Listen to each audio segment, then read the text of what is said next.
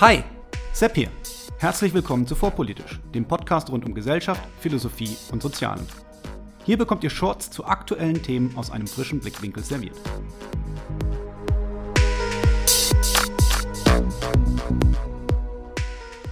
Heute der Wahnsinn der Massen. Wo kommt er her und wo führt er hin? Dieses Jahr erschien die englische Übersetzung der Geschichte der chinesischen Kulturrevolution von Yang Zhizheng, die auf über 600 Seiten die Ereignisse der Jahre 1966 bis 1976 erzählt, die in China auch als 10 Jahre Chaos bekannt sind. Der Wälzer liegt jetzt in meinem Regal und wartet darauf, dass ich die Ruhe finde, ihn anzugehen. Es scheint mir aber, als wären die Ereignisse, bei denen Schätzungen zufolge bis zu 20 Millionen Menschen den Tod fanden, in der westlichen Welt weitgehend unbekannt, obwohl es sich neben Shoah, Holodomor und Marfa um eines der großen Menschheitsverbrechen handelte. Und deshalb möchte ich die Kulturrevolution als zweiten Teil in die Reihe an Kurzepisoden mit Titel Der Wahnsinn der Massen aufnehmen, um sie vielleicht auf diesem Wege etwas bekannter zu machen.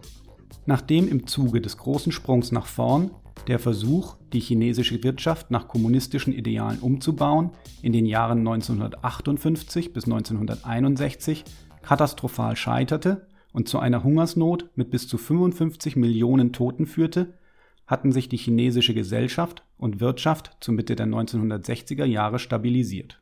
Dies gelang primär durch den Aufbau einer funktionierenden Verwaltung, in der Mao Zedong aber das Erstehen einer revisionistischen Bürokratenklasse abgehoben von den Volksmassen erkannte. Daher forderte Mao eine neue sozialistische Revolution im Bereich des politischen, gesellschaftlichen wie kulturellen Überbaus, die Kulturrevolution. Mao glaubte, dass nur durch die Volksmassen selbst, nicht einmal durch die kommunistische Partei, ein echter sozialistischer Staat zu erreichen sei. Daher der Ausdruck Maos, mit Chaos auf Erden erreicht man große Ordnung im Land. Dieses Chaos wurde in drei Phasen erreicht, wobei die erste Phase des Aufruhrs an den Schulen und Universitäten des Landes vermutlich die Phase ist, die in der westlichen Welt noch am ehesten bekannt sein dürfte.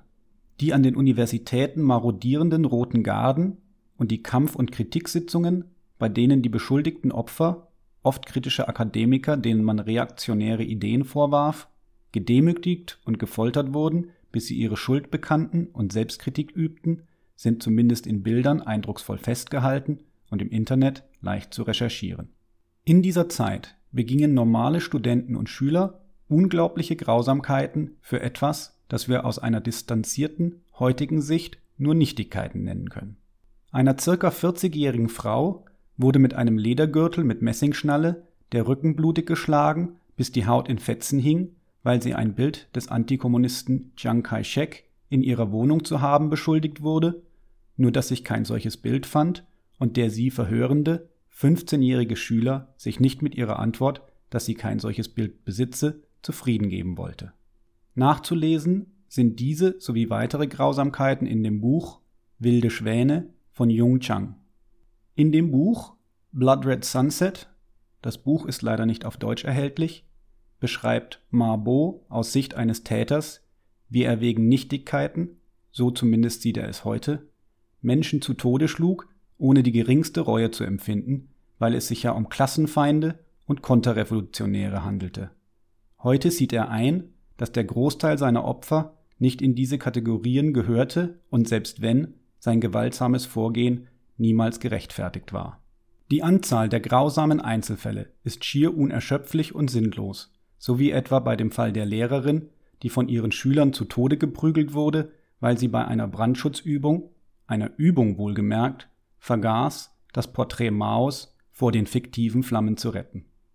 Das Ergebnis war eine Hochkultur, die innerhalb kürzester Zeit zerfiel, ohne dass es eines äußeren Feindes oder Impulses bedurft hätte. Ich möchte aus der Wikipedia einen Absatz zu Umfang und Ergebnis der Kulturrevolution zitieren. Zitat ein wesentliches Merkmal der Kulturrevolution war deren Unbestimmtheit.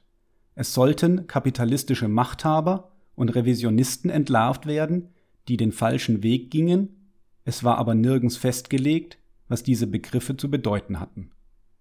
Gleichzeitig waren die gefällten Urteile absolut.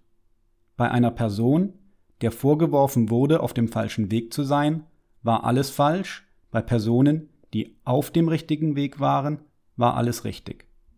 Daraus folgte auch oft sinnlose Brutalität gegen alte, verdiente Genossen und Kämpfer im Bürgerkrieg, die angeblich den richtigen Weg verlassen hatten. Selbst zwischen den Antreibern der Kulturrevolution waren gewaltsame Konflikte nicht ungewöhnlich. Zitat Ende.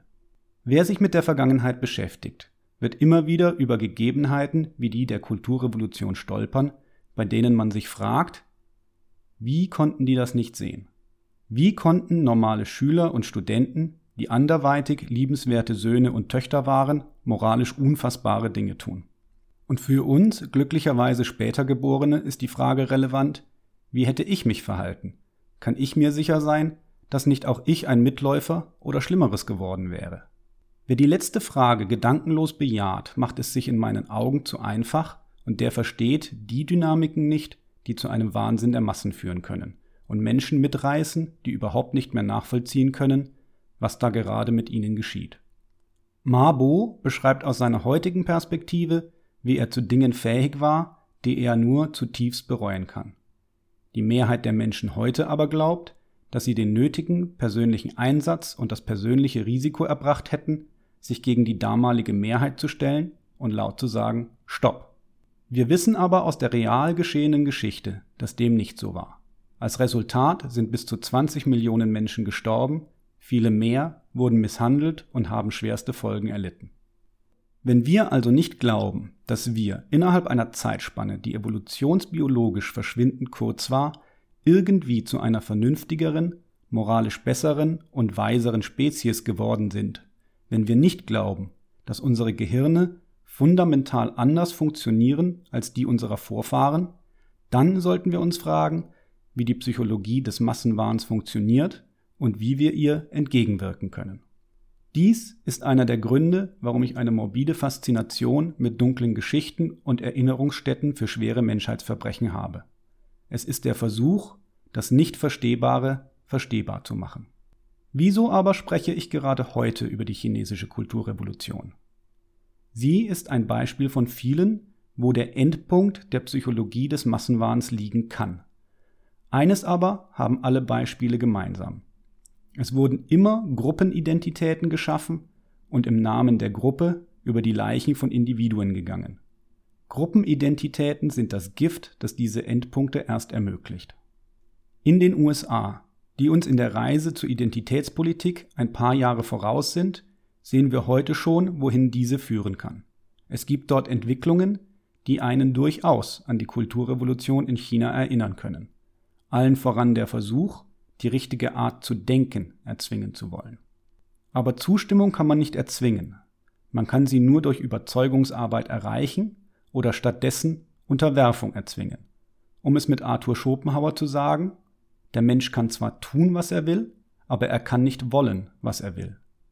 Hier einen fürs Phrasenschwein. Der Weg zur Hölle ist gepflastert mit guten Absichten. Nicht wenige werden, wie ich selbst, am 6. Januar vor dem Fernseher gesessen haben und sich gefragt haben, ob wir gerade live den Beginn eines Bürgerkriegs sehen, als die Trump-Anhänger in das amerikanische Kapitol eindrangen. Ich beobachte die Situation in den USA schon eine geraume Weile, und dort sind Fliehkräfte am Werk, welche die Gesellschaft auseinandertreiben und auf genau die zuvor beschriebenen Endpunkte zusteuern könnten. Wir waren bisher in Deutschland durch unsere unterschiedliche Geschichte und vermutlich auch die Sprachbarriere etwas geschützt.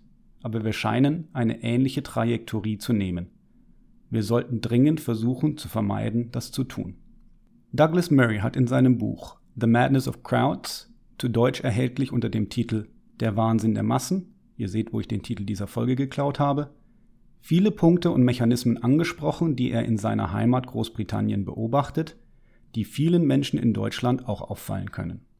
Eine Technikwelt, welche die öffentliche Kommunikation grundlegend verändert, aber mit der wir als Kulturtechnik noch nicht unbedingt umgehen können. Algorithmen, die polarisieren, weil polarisierende Inhalte mehr Reichweite erhalten. Ein Netz, das nicht vergisst, so dass auch noch der kleinste Fehltritt aus der Vergangenheit wieder aus der Versenkung auftauchen kann. Wir beobachten eine Cancel Culture, deren Existenz von einer Linken bestritten wird, die aber gleichzeitig fleißig Arbeitgeber und privates Umfeld anschreibt, um ökonomische Existenzen zu beenden.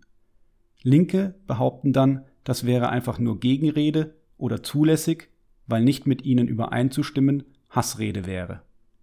Gleichzeitig beschwert sich das politische Spektrum rechts der Mitte über diese Unsitte, um direkt anschließend das Gleiche zu tun und damit die eigene Heuchelei zu belegen. Nichts davon dient dazu, Menschen zu überzeugen und deren Einstellung zu ändern, da es sich selbst bei guten Absichten um das falsche Werkzeug handelt. Überzeugung entsteht nur durch Einsicht und diese kann nur über Kommunikation erreicht werden. Wir sollten wirklich rhetorisch abrüsten und Verständnis haben für die Schmerzpunkte und Lebensrealitäten der jeweils anderen Seite, dieses aber auch im Gegenzug einfordern.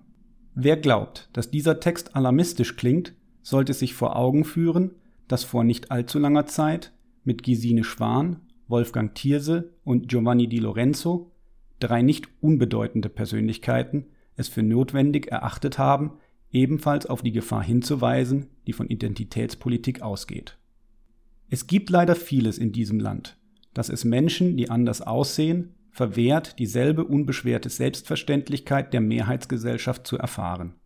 Wir sollten dies ernst nehmen und nicht leugnen. Wir sollten ihnen zuhören, sie sollten eine selbstverständliche Stimme und Präsenz im öffentlichen Raum und den Medien besitzen. Wir sollten ihnen aber auch dadurch Anerkennung und Respekt erweisen, dass wir uns mit ihren Positionen auseinandersetzen und da, wo Widerspruch angemessen ist, widersprechen. Wir müssen unbedingt das richtige Werkzeug wählen, wenn wir eine bessere Gesellschaft für uns alle wollen. Niemand behauptet, dass die Welt, wie sie ist, perfekt wäre und nicht verbessert werden kann. Es kann aber auch nicht die Lösung sein, einfach irgendetwas zu tun, sondern wir müssen das Richtige tun. Was genau das ist, weiß ich auch nicht, aber ich bin mir ziemlich sicher, dass Identitätspolitik das falsche Werkzeug ist. Wenn ich eine Schraube eindrehen will und feststellen muss, dass der Hammer, den ich in der Hand halte, zu diesem Zweck ungeeignet ist, dann nützt es nichts, einfach härter und ausdauernder auf die Schraube zu schlagen. In diesem Sinne hoffe ich, dass wir nicht den Weg der USA nehmen und unbedingt verhindern, dass unsere Nachfahren auf uns zurückblicken, wie wir auf die Katastrophen der Vergangenheit zurückblicken und sich fragen, wie wir uns heute fragen. Was zum Teufel haben die sich bloß dabei gedacht?